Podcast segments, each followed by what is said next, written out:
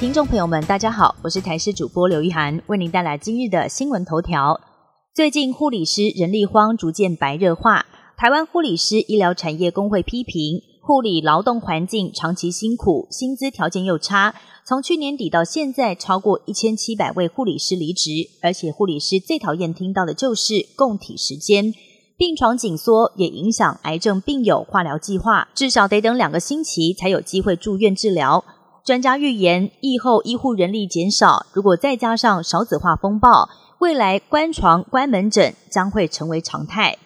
劳动部斥资十亿元预算，推动疫后改善缺工、扩大就业方案，每个月可以多领六千元到一万三千元，预计有两万人可以受惠。第一波旅宿业回溯到五月一号适用，而另外还有餐饮业、航空地勤业也将会纳入补助范围。下个星期一，劳动部将发布下一波餐饮业适用补贴方案的相关条件。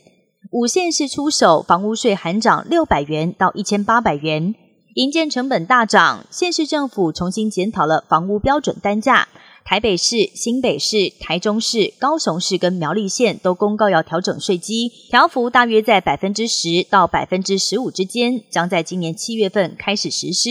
明年五月缴交房屋税时就会很有感。以台北市为例子，七月之后新建房屋面积三十平，地段率没有被调整，自住的情况之下，每一户的税额大约增加一千八百元。黄金价格近年来受到新冠疫情跟乌俄战争的影响，不断的狂涨。最近又在因为日元走贬，把金价推升到新高。十七号一克金价售价来到九千八百七十六日元，相当于是台币两千一百元，再创新高纪录。当地还有二手店向民众收购银牙，也就是用银等金属制作的假牙。因为银牙里头其实也混合了黄金，没有想到还真的有不少人带着银牙，希望来卖个好价钱。铁达尼号观光潜艇泰坦号失事，导致五名乘客全数罹难。当年拍摄电影《铁达尼号》的加拿大导演卡麦隆，在接受各家媒体专访时透露。其实，在泰坦号失联当天，他就猜到潜艇内内爆的可能性，也批评泰坦号船体设计不良，潜艇公司无视多年来外界的警告，明显犯了跟当年铁达尼号船长一样的错误。还有，同样从下潜意外中生还的科学家呼吁业界要立刻停止观光性的下潜行程，展开全面性的检讨。美国中南部最近持续遭受到极端天气的影响。科罗拉多州二十一号晚上有一场户外演唱会的场地遭到大量冰雹袭击，现场歌迷走避不及，导致近百个人受到轻伤，至少还有七个人伤势比较严重送医。